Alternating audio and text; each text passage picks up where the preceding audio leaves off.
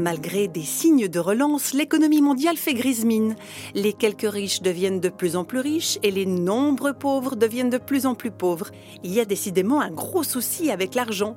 Réflexion faite, ne serait-ce pas plus que jamais l'occasion de se poser la question de notre rapport à l'argent?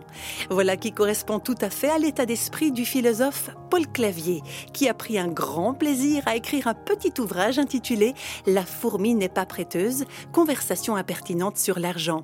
Il traite du prêt à intérêt, du crédit, de notre rapport intime à l'argent et pose la question de nos biens véritables. Autrement dit, de quoi sommes-nous vraiment propriétaires? Si l'on entrevoit qu'au final rien ne nous appartient vraiment, à quoi faudrait-il faire la place maintenant? Réponse de Paul Clavier. Moi, j'irais place à la gratitude. Reconnaissons que nous avons reçu et que donc nous ne sommes pas ultimement propriétaires. Bien sûr, la propriété privée est un bon indicateur de ce qui marche quand il n'y a plus de propriété privée, il n'y a plus aucune motivation pour le travail. On l'aperçoit. Et là, j'en appellerais presque à cette philosophe merveilleuse qui était euh, Simone Weil, qui dans L'enracinement a écrit de très belles choses sur l'argent, qui euh, euh, dit que l'argent doit jamais être un bourreau et un juge. En faisant de l'argent le mobile unique ou presque de tous les autres, la mesure unique ou presque de toute chose, on a mis le poison de l'inégalité partout. Quand je possède une somme d'argent et que je pense que ça me donne droit d'en avoir plus, ça, eh bien, c'est le poison de, l'inégalité. Quand vous utilisez l'argent comme instrument de réserve, et pas simplement comme moyen de satisfaire vos besoins légitimes, alors vous accumulez et c'est comme une épée de Damoclès que vous suspendez sur les autres. Et alors elle dit ceci, c'est très beau, hein, Simone Weil, il n'y a aucune liaison de nature entre la propriété et l'argent. Simone Weil défend la notion de propriété privée. Oui, c'est pas une, une rouge, comment dire, partageuse, affolée. Elle sait que la propriété est un besoin. Elle dit que c'est un besoin de l'âme. Il y a un besoin de pouvoir se retirer pour prier dans le secret, d'avoir un endroit où je suis chez moi. Ça, c'est beau. Mais l'argent doit pas être un chez-soi.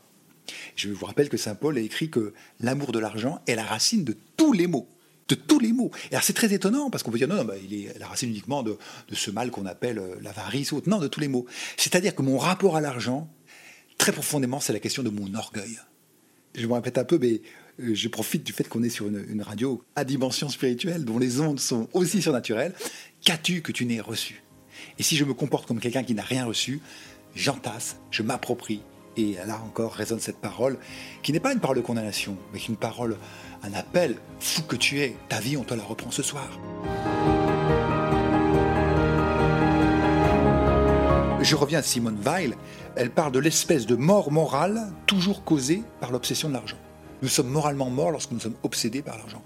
Et je ne fais la leçon à personne. Je suis, comme vous, comme, beaucoup, je suis aussi angoissé. Et si j'ai plus de liquidité, si je suis obligé de demander à mes enfants de payer mon établissement euh, d'hospitalisation plus tard, eh bien voilà, eh j'ai envie de dire, euh, on peut aussi prier, dire Seigneur, libère-moi de cette obsession de l'argent.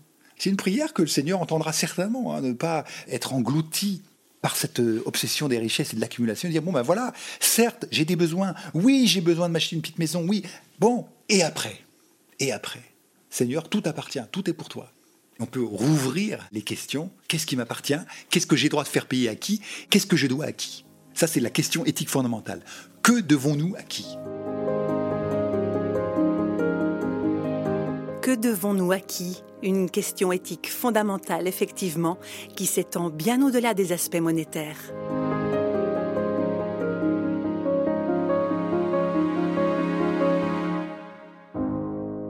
Réflexion faite vous a été proposée par Radio Réveil.